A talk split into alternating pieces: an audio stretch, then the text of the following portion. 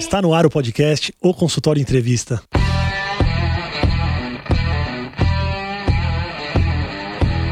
Bem-vindos, eu sou Daniel Kruglenski, médico, cirurgião do aparelho digestivo e vou entrevistar aqui especialistas em diversas áreas que vão nos ajudar a crescer na carreira, melhorar a conexão com os nossos pacientes e a se desenvolver na profissão.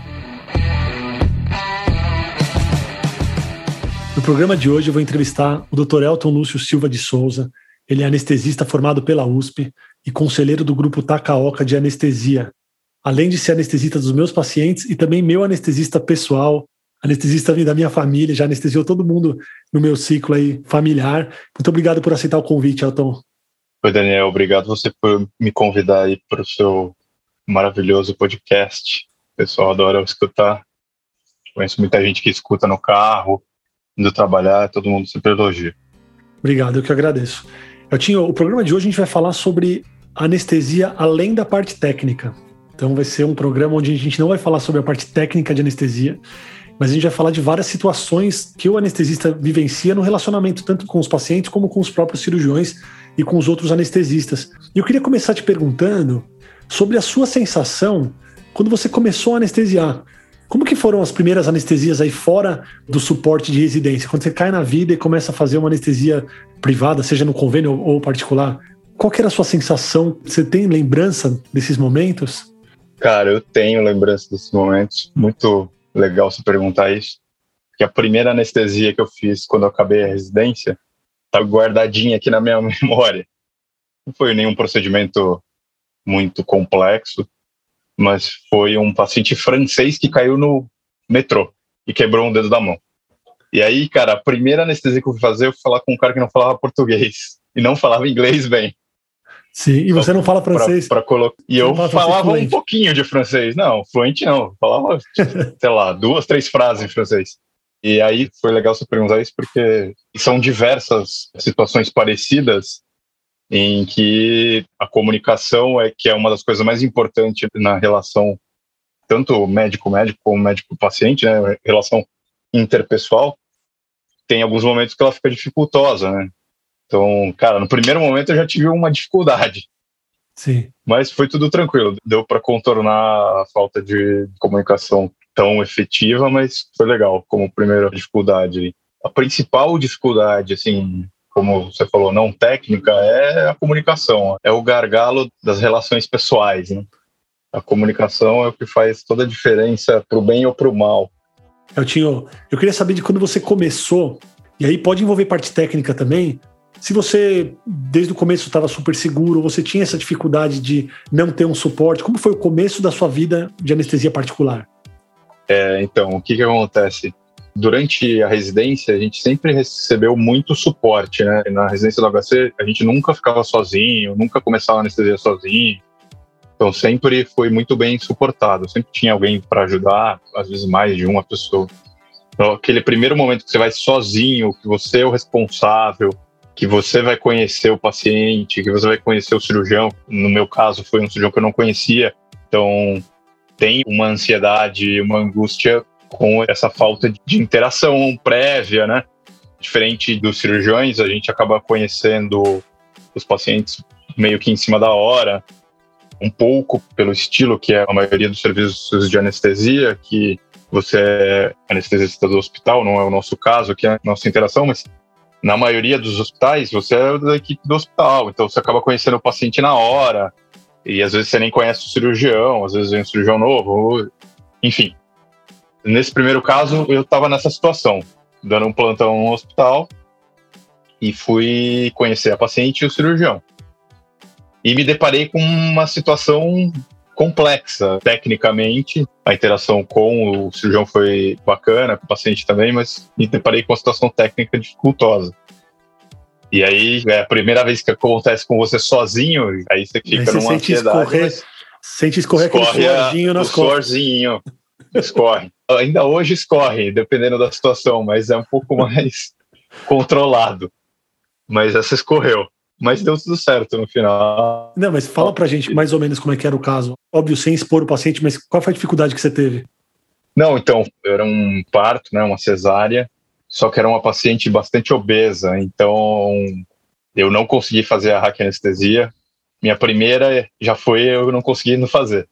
E aí, na sequência, eu precisava definir, né? Eu tentei fazer outro bloqueio, um bloqueio peridural, também não consegui, porque era bastante dificultoso mesmo. E precisava fazer, porque era urgência, acabei precisando entubar a paciente. E tudo ocorre de uma forma diferente e tal. Nesse procedimento precisa ser anestesia geral, precisa ser tudo super rápido. O próprio parto precisa ser bem mais rápido. O estresse não foi só em mim, foi na equipe inteira. Você saiu suado dessa cirurgia? Eu saí bem suado, né? Você sabe que o Elton falando aqui, e eu faço questão de frisar isso. O Elton é um cara que pega hack com mais facilidade que eu conheço. Então, olha que coisa aí. A gente não conversa previamente antes de falar no podcast, né? Eu perguntei para o Elton se ele podia gravar comigo. Ele falou que sim, não sabia nem que ia perguntar. E você vem e me conta que o primeiro caso foi uma hack que você não conseguiu. Né? Um caso bem difícil, você sozinho. Você acha que esse caso balançou com a sua autossegurança para os próximos ou te fortaleceu? Desde uns 15 anos, desde que comecei a ser testado, vamos dizer assim, eu sempre tentei mentalizar que a dificuldade te ajuda. Então, toda a dificuldade que eu tive já na vida, ah, prova, vestibular, é, alguém doente na família, eu sempre tento levar para a parte o que, que aquilo pode me ajudar a ficar melhor. Então, cara, todas as dificuldades que eu já tive na minha vida, eu sempre tento conseguir algo bom disso. Então, acho que me fortaleceu. Eu não tive medo de fazer outras hacks, aliás, faço muitas, e acho que me ajudou, na verdade. Eu, go eu gosto de dificuldade. Legal. Você lembra de algum caso parecido que você pegou anos depois? E qual que foi a sua conduta, não conduta técnica, mas emocional, assim, a sua sensação? Você falou, não, isso aqui eu já vivenciei, agora eu tô mais tranquilo, ou nunca mais teve um caso parecido? Acho que parecido de dificuldade já teve uma situação clínica diferente. Era muito difícil, porque era uma senhora bastante idosa, com já algumas deformidades na coluna. Foi difícil, mas a pressão era menor, porque todo mundo já sabia que era difícil. E, e não tinha uma emergência, nada disso. Não tinha a pressão da urgência. Mas eu lembro dessa que a gente ficou uma hora tentando. E não fui só eu que tentei, foi um outro anestesista mais velho que eu. Mas a gente conseguiu no final. E a gente insistiu porque era melhor para paciente, no fim das contas, do que fazer. Como não era emergente, dava para insistir sem problema nenhum. Um balanço legal sobre isso que a gente está falando agora, dessa ansiedade e tudo, é essa questão entre ser urgente ou não ser. Se não é urgente, fica um pouco mais livre de você mudar a técnica ou insistir na técnica, se você acreditar que é melhor. Agora, quando é uma coisa urgente, você precisa tomar decisão rápido se o que você está fazendo vai prejudicar ou não, né? Se aquela insistência vai prejudicar ou não o paciente. Então, o mais importante é que não tenha um prejuízo para o paciente. Perfeito. Elton, vocês que têm uma equipe grande de anestesia e vocês lidam com anestesistas nos diversos estágios aí de formação, você sente que a segurança de um profissional de saúde ela está muito mais atrelada a quem a pessoa é. Então, essa segurança ela traz de casa, né? Vamos falar assim da sua formação da faculdade, da escola, de casa, da vivência, ou a segurança ela vem com o tempo, independentemente do que você traz com você? O nosso grupo hoje tem quase 300 anestesistas como você falou, tem desde o cara que acabou de se formar até gente com 30 anos fazendo anestesia. É um mix das duas coisas, eu diria, porque você tem pessoas muito boas tecnicamente, mas pela falta de vivência ou já serem inseguras antes mesmo de se tornarem médicas, carregam essa insegurança, essa ansiedade ruim assim para tudo. Então isso às vezes o tempo não corrige acaba sendo uma característica pessoal, que mesmo a pessoa sendo brilhante, um ótimo anestesista, conhecer muito, mesmo assim ela ainda tem alguma dificuldade nesse momento de tomada de decisão rápida e enfim. E do outro lado tem os anestesistas muito experientes que às vezes acabam não tendo essa ansiedade quando às vezes você precisa ter ansiedade para você acelerar alguma coisa. Tem algumas pessoas que vão no ritmo um pouco mais cadenciado, independente do que está acontecendo, e às vezes isso também atrapalha, dependendo do procedimento que está acontecendo. E a gente tem que lidar com a ansiedade do paciente, do cirurgião, do enfermeiro. Nos últimos 10 anos, aí, que é o tempo que eu faço anestesia depois que eu me formei na residência, eu percebi que a gente tem que tentar manter o equilíbrio no ambiente. Na verdade, todos os envolvidos deveriam tentar manter o equilíbrio no ambiente, mas nem sempre isso é possível por conta de alguns estresses momentâneos que cada pessoa está vivendo. Então, eu tento me colocar na postura desse mediador a maior parte das vezes que eu consigo. Obviamente, todos nós somos humanos, tem vezes que você não consegue fazer essa mediação, porque também ela depende da interação com as outras pessoas, mas sempre que possível eu tento amenizar tudo que está acontecendo dentro do ambiente para todo mundo ficar calmo. No fim das contas, é a melhor situação para todo mundo. Quanto mais calmo todo mundo tiver, melhor as coisas vão acontecer. O que, que é mais difícil? Um paciente difícil, um cirurgião difícil ou um colega anestesista difícil? Todos são difíceis. é, todos são difíceis. Eu não sei se foi treinamento isso logo no começo da carreira, porque eu atendi uma clínica que tinha pacientes bastante exigentes e, portanto, os cirurgiões também eram bastante exigentes. Mas normalmente os cirurgiões difíceis, os pacientes difíceis gostam de mim. Acho que foi um treino isso. Ou porque talvez eu seja difícil também. Mas cada um tem um jeito, uma dificuldade, vamos dizer assim, né? Porque todos têm um perfil um pouco diferente, né? O paciente está preocupado se ele olha para mim e pensa, ó, eu já tenho uns cabelos brancos aqui, mas 10 anos atrás não tinha. Ele olha para mim e fala, nossa, você tem 20 anos.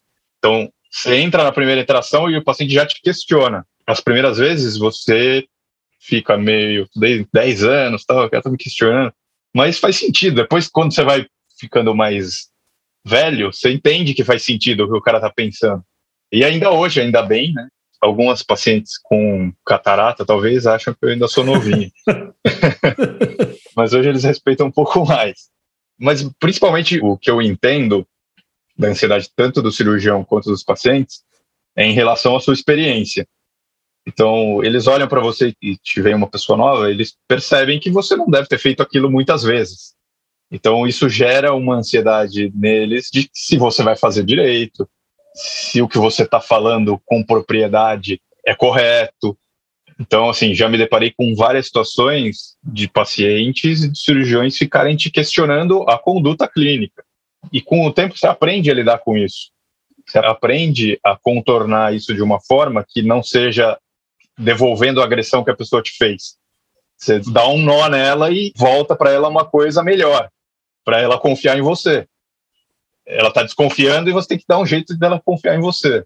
E aí, de novo, é muito pessoa dependente. Então, tem um cara que você falar o artigo, falar quantas você já fez é o suficiente.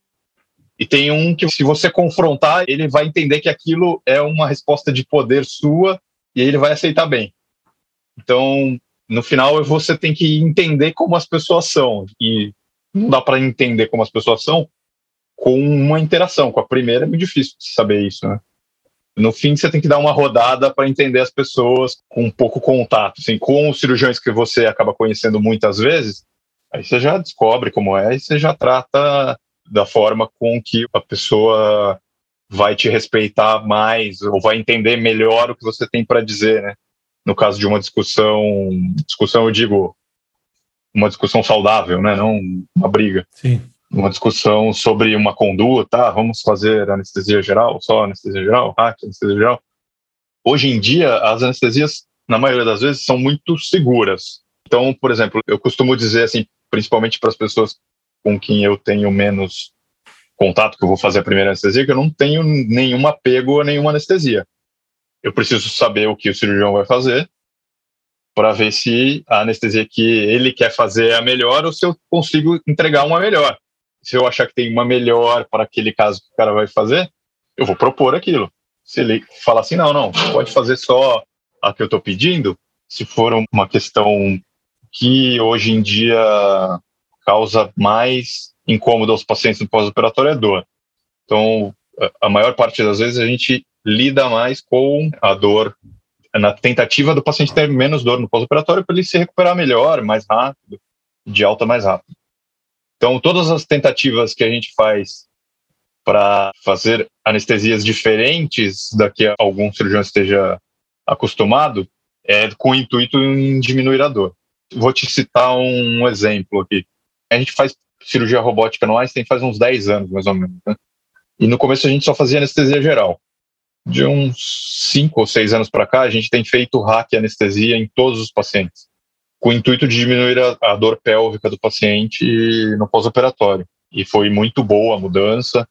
E aí, por que eu estou falando isso? Porque a gente fez isso com um cirurgião e todos os outros não queriam. Ah, não, continua. Passou, assim, uns dois anos ainda a gente fazendo em alguns cirurgiões só anestesia geral. Mas aí, com o tempo, você vai mostrando, não sei o que, é devagar. Porque as pessoas ficam acostumadas com algo que para elas está dando certo. E aí você quer trazer alguma coisa que não é nova, mas que talvez traga um benefício até todo mundo aceitar, tem um tempo das pessoas se acostumarem. Mas hoje em dia a gente faz para todo mundo. Uma pausa na nossa conversa para avisar que você pode tirar dúvidas, mandar sugestões, fazer perguntas ou continuar discussões que a gente tem aqui no podcast lá no Instagram, no arroba dr.danielkruglenski. Eu vou ficar muito feliz de receber uma mensagem sua por lá. Então é arroba dr.danielkruglenski.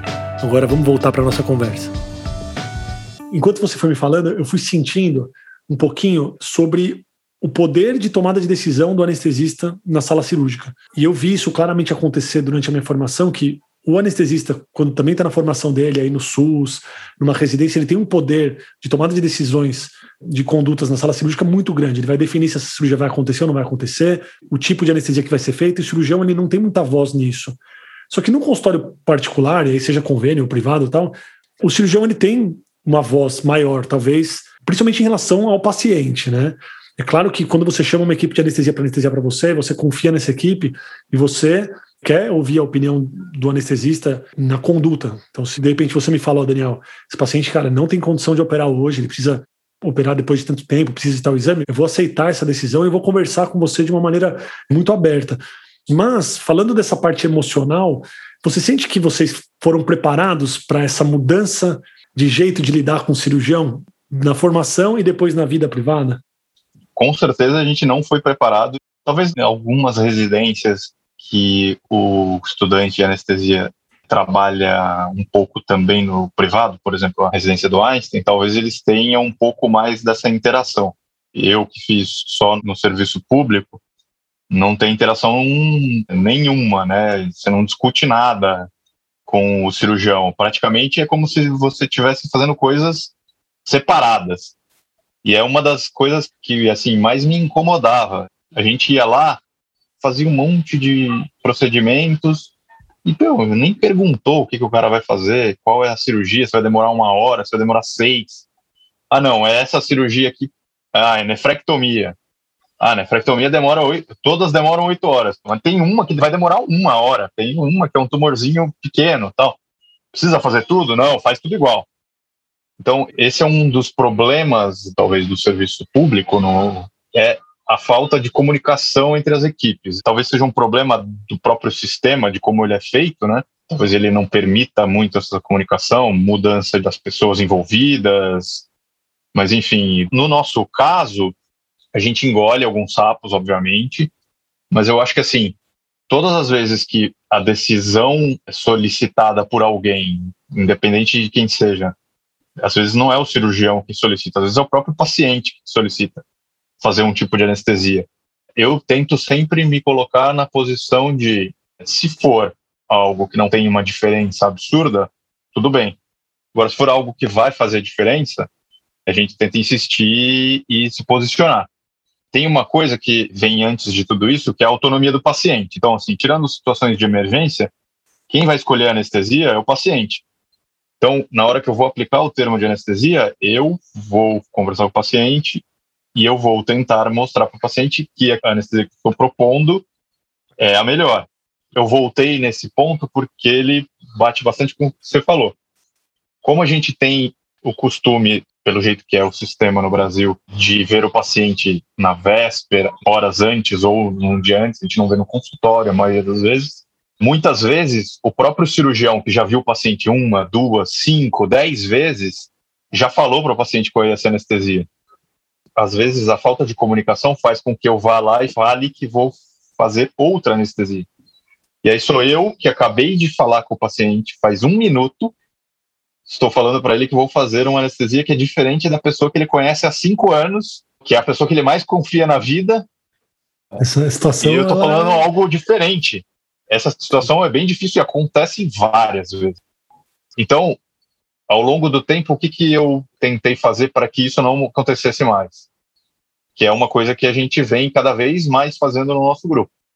É melhorar a comunicação com a equipe. Então, tentar saber o que é o caso antes, para tentar saber qual é a anestesia que a gente vai fazer, para tentar, de repente, o cirurgião dizer para o paciente qual é a anestesia que vai ser feita.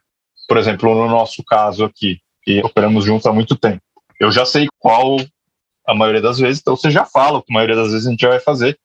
Já me facilita muito pelo meu contato ser menos intenso do que o seu com o paciente.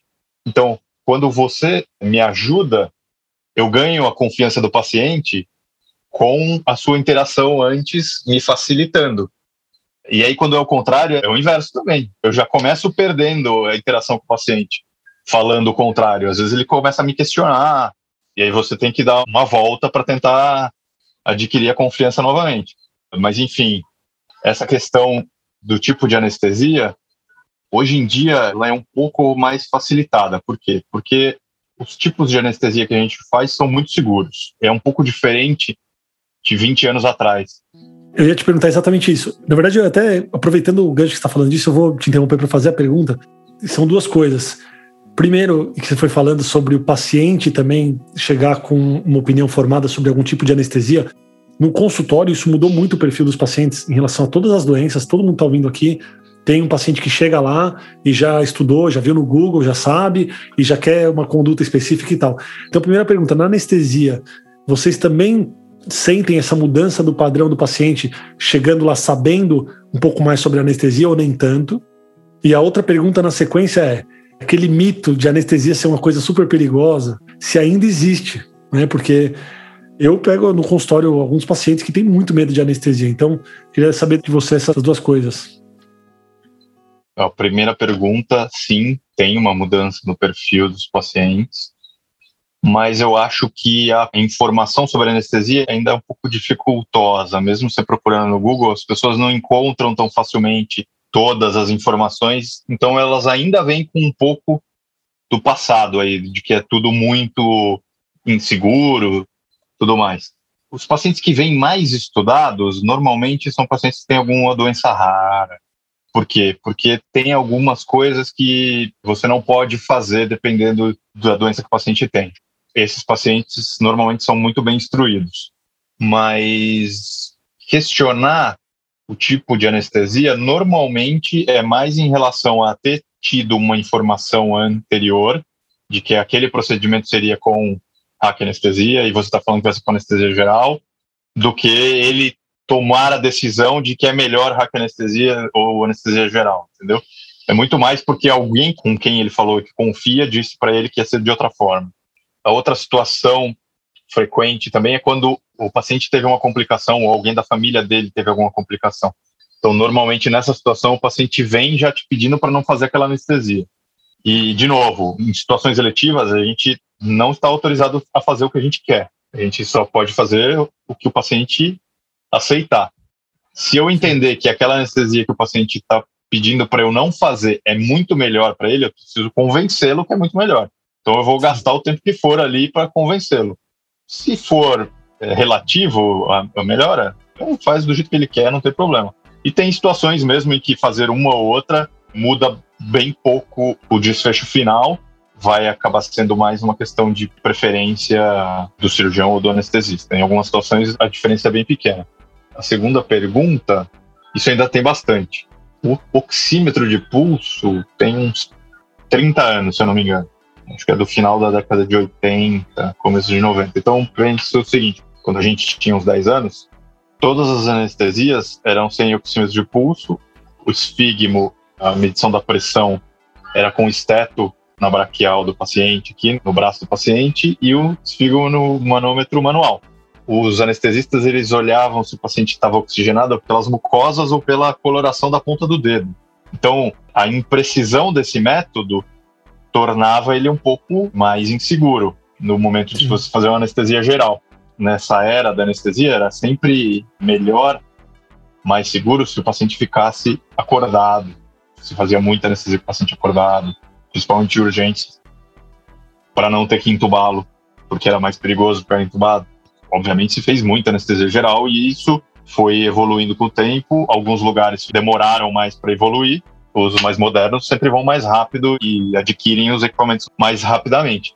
Mas por um longo período, a anestesia geral era um pouco insegura por falta de monitorização. Isso está na mente da população, é quase como uma imunidade de rebanho. Todo mundo tem alguma história sobre anestesia que deu errado, que a avó, que tia. Por quê? Porque mudou, e assim, mudou absurdamente o tipo de monitorização. Então, hoje em dia é muito seguro. É extremamente seguro. Então, é um belo um mito que a gente tenta desvencilhar. E, e a maioria das vezes a gente consegue, porque a maioria das vezes o paciente acorda e fala: Nossa, foi tudo super tranquilo. Aí, graças a Deus. Perfeito. Você falou do mito e da crença coletiva aí sobre anestesia. Eu quero perguntar uma crença coletiva que nós médicos temos e eu quero saber a sua opinião pessoal. Existe essa história de paciente CRM positivo? Cara, por um bom tempo eu achei que não existia, mas por felicidade, ainda bem, assim, acho que muitos médicos confiam em mim. Eu anestesio bastante médicos, né? Tanto mais velhos, mais novos, da nossa idade, a maioria, mas a maioria dos que a gente vivencia mais, conhece melhor. Mas eu acho que, assim, eu tenho tido umas discussões sobre isso com outros cirurgiões, porque o que, que é o CRM positivo? O CRM positivo é uma pessoa muito instruída que não obedece o médico dela. Por quê? Porque ele estudou a mesma medicina que você estudou, ele talvez não tenha profundidade numa subespecialidade, mas ele tem um conhecimento muito maior do que o paciente que é leigo. Então, isso, teoricamente, dá uma posição para esse paciente, CRM positivo, de conhecimento do que você está propondo para ele e, inclusive, vislumbrando que alguma das coisas que você está propondo ele menospreze como conduta. Menospreze talvez seja uma palavra forte, mas é o que eu costumo ver que acontece. Por exemplo, eu como paciente seu, menosprezei a sua orientação de ficar de repouso uma semana. E tive bastante dor por conta disso. E assim, as intercorrências que a gente diz que acontecem com o CRM positivo, na minha opinião, tem muito a ver com a nossa postura como paciente, que é uma postura que a gente não gosta que os nossos pacientes tenham, que é não fazer o que a gente está solicitando ali, orientando dentro dessa relação, entendendo que dentro dessa relação você que está sendo orientador é a pessoa que mais entende daquilo naquele momento. E a gente, como médico, às vezes não obedece isso. Às vezes não. Tem muitos pacientes, muitos não, poucos, mas alguns não obedecem também. Mas no médico paciente é mais frequente ele não obedecer o médico dele. Então, interessante que você fala do CRM positivo como sendo uma atitude nossa de médico em não sendo um bom paciente. Mas eu sempre encarei, eu nunca tinha pensado por esse lado, eu sempre encarei o contrário, que o médico, por mudar condutas quando ele atende um médico, ele acaba fazendo algo que ele não está habituado, né? Então, às vezes ele quer fazer demais, né? Então ele quer deixar mais perfeito do que bom, e aí acaba fazendo alguma coisa diferente. Ou em diversas situações, assim, mesmo em conduta de medicamentosa, eu sinto que às vezes quando o profissional é, e o paciente nosso é médico, e a gente atende muito médico, eu me policio muito para não mudar nada na conduta, nada na conduta, porque eu acho que isso é o CRM positivo. Né? Eu não sei se existe uma onda de azar porque alguém se formou em medicina, mas eu sinto sim que tem esses dois lados, né? Eu não tinha pensado pelo lado do paciente rebelde, mas é verdade. É, não, eu acho que você tem razão também. Eu acho que em algumas situações nós, como médicos, tentamos fazer algo a mais porque aquela pessoa é médica ou, enfim, pode ser uma pessoa extraordinária e um conhecido, um governador, um prefeito. Às vezes você pode se pegar tentando fazer algo diferente, porque aquela pessoa, por acaso, pode parecer diferente. Eu, na minha conduta, eu tento sempre fazer da mesma forma, independente se a pessoa é famosa ou não, porque eu acho isso que você falou, acho que a gente vai numa seara de talvez fazer coisas a mais do que o necessário que talvez esse a mais tenha essas consequências. Eu acho que são as duas coisas no caso dos médicos, voltando para a pergunta. Acho que tem um pouco da gente tentando fazer a mais e tem um pouco do paciente médico fazendo menos. Acho que a união dessas duas coisas vira o CRM positivo. Legal, perfeito. É, eu também acredito muito nisso. E eu tinha, para a gente encerrar aqui o bate-papo, eu queria perguntar, porque para mim ficou muito claro que, principalmente no, começo da entrevista, o anestesista ele funciona como um ponto de equilíbrio entre os relacionamentos aí no ambiente cirúrgico, obviamente, entre os relacionamentos entre todas as pessoas que estão ali, né? Desde os auxiliares de enfermagem, enfermeiro, os próprios cirurgião, né? os outros membros da equipe, o paciente. Então você acaba sendo um ponto de equilíbrio entre todas essas pessoas. O que, que a gente precisa ter para manter um bom relacionamento, um relacionamento duradouro? E o que, que acaba com um relacionamento duradouro? Bela pergunta essa. Eu acho que para manter um bom relacionamento, no fim, precisa de confiança, né? A gente não consegue ter um bom relacionamento sem confiar na outra pessoa. Então, a principal coisa aí no relacionamento dentro da sala é a confiança. Então, a gente se conhecer há mais tempo torna a confiança mais duradoura, a interação fica mais duradoura, mais fácil, porque a gente consegue se comunicar de uma forma que transmite confiança. Inclusive, eu acho o seguinte: o jeito dos principais atores se comunicarem dentro da sala cirúrgica fazem as outras pessoas que estão ali em volta também sentirem essa confiança. Então, eu ficar brigando com a circulante da sala já vai gerar um estresse nela em relação ao que ela tem que fazer para te atender, para te auxiliar. Eu brigar com você, com você cirurgião, também vai gerar um estresse nela, vai gerar um estresse em você, vai gerar um estresse em mim, vai gerar um estresse no seu auxiliar, na sua instrumentadora. Sim. Eventualmente, quando o paciente chega acordado, eu ter algum tipo de discussão, por exemplo, ah, não quero fazer o que você propôs de anestesia na frente do paciente, cara, você vai criar uma situação de estresse para o paciente também. Então, acho que assim, a confiança, ela vem, não vai ter jeito, vai precisar do tempo, mas eu acho que ela vem do respeito da relação. Eu posso não te conhecer, mas se eu for respeitoso, respeitoso não só com o chefe naquele momento que é o cirurgião na sala, mas com todas as pessoas, desde a faxineira que está limpando a sala antes de você entrar, porque eu posso chegar na frente da sala e falar para ela, ô, oh, vai, tô atrasado, limpa logo isso aí, ou eu posso falar, ah, se precisa de alguma ajuda, quer que eu peça para enfermeira vir aqui, chamar alguém para te ajudar? Dependendo do jeito como você se coloca, se comunica, você traz a pessoa para te ajudar ou você traz ela para te atrapalhar. Afasta. Né? Então, eu acho que o respeito é fundamental aí para tudo funcionar de uma forma bem harmoniosa. Perfeito. E o que quebra uma relação? O que quebra uma relação duradoura?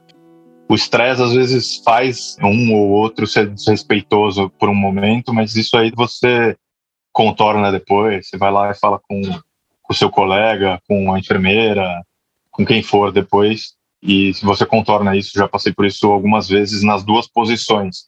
Tanto brigando com alguém depois pedir desculpa, quando tendo recebido a briga e recebendo a desculpa depois. Isso você contorna e, e eu acho que até é produtivo. Você faz as duas pessoas pensarem o quão aquilo atrapalhou elas e o quanto você tem que evitar que aquilo aconteça. Ah, eu acho que o principal motivo de acabar um relacionamento é, profissional aí de longa data é a perda de confiança, né? Quando uma das partes para de confiar um no outro, é, começa a desconfiar de conduta ou de comportamento um do outro. E acredito que isso acabe acontecendo nos raros momentos em que as pessoas perdem o, o mesmo propósito, né, daquilo que a gente está fazendo. Enquanto o propósito é o mesmo, nenhuma briga, nenhuma discussão faz com que um perca confiança no outro e, portanto, interrompa uma relação. Mas a hora que você perde essa essa confiança aí por o motivo que seja, é, acaba tornando aí o, o convívio mais dificultoso, até inviável, né? Uma discussão rápida no centro cirúrgico por algum problema aí pontual pode deteriorar uma relação? Só uma conversa cinco minutos depois é suficiente para aparar essas rusguinhas e às vezes você não tem essa conversa. Às vezes, assim, a gente que se conhece há muito tempo e, e se vê bastante, quando tem esse tipo de situação, não demora uma hora para a gente conversar, mas pensando numa pessoa que vê o cirurgião uma vez, depois vai ver três meses depois, pode ser que ele não tenha tido aquela conversa, pode ser que depois daqueles três meses só tenha ficado na cabeça dos dois que eles não se batem, que eles não se bicam. Então, os dois já vão tensos para uma nova interação. Eu acho que aí isso é prejudicial, porque nesse momento eu acho que os dois são bons profissionais, sabem o que estão fazendo, mas por uma questão ali de relacionamento, né, por não ter uma comunicação adequada, acabam não fazendo o que é melhor, porque não estão se bicando ali, não estão conversando. Não... Isso é muito claro. Ninguém gosta de ficar discutindo, mas uma discussão adiada é uma briga aumentada, porque você vai fazendo a discussão sozinho com outra pessoa, né? Você está na sua cama, dormindo à noite, fazendo a discussão, criando a resposta da pessoa para você, e você podia ter feito essa discussão rápido e já resolvido o problema na hora. Então, uma discussão adiada é uma discussão aumentada. Né? Eu até ouvi alguém falando nas mídias isso, e é verdade, é totalmente verdade. Mas eu aprendi isso, não foi no hospital, não foi no centro cirúrgico. Foi dentro de casa. no casamento, exato. É isso aí. Cara, depois que você casa, você ganha uma sabedoria absurda. é, não pode dormir sem resolver as discussões, nem que você não durma discutindo, mas é isso aí. Mas beleza, bom, eu acho que foi muito boa a conversa, cara. Queria te agradecer aí pelo tempo, por expor algumas coisas da sua vida pessoal.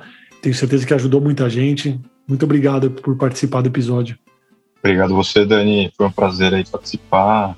Espero que o seu podcast tenha vida longa aí, com muitas novas excelentes entrevistas. Amém. Obrigado. Muito obrigado por ouvir o podcast. Se você gostou desse episódio, compartilha com os amigos. E não esquece de clicar no botão seguir na sua plataforma favorita para você receber todas as novidades do podcast ou consultório. Até a semana que vem.